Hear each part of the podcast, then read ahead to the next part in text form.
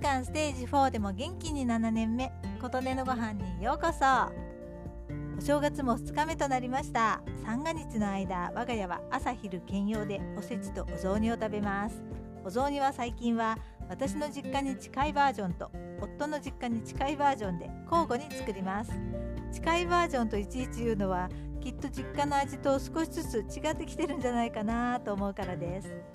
お雑煮ってその家その家で味が違って個性がありますよね。以前社宅でご一緒した方が高松出身の方でお正月にはお餅の中にあんこが入っていて白味噌のお雑煮で大根と人参も入っているという話をされていてそこにいたみんなが想像できないと言っていたらわざわざお餅と味噌を帰省した時に持ち帰ってきてくださってみんなに振る舞ってくれたことがありました。とても美味しかったです。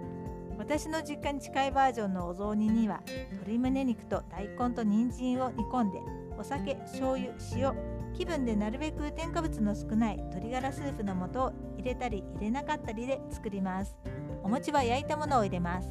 最後に三つ葉と柚子の皮の千切りを散らします。私は鶏肉を避けていただきます。夫の実家に近いバージョンはだし汁に醤油塩で味付けしたものに大根人参小松菜を入れてお餅も鍋に入れて煮込みます。そうすると汁がちょっととろみがつく感じになります。よそってから各自お好みで鰹節と海苔をちぎったものをのせていただきます。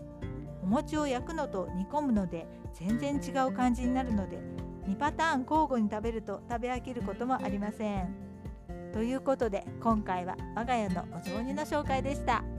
あなたの元気を祈っています琴音のありがとうが届きますように。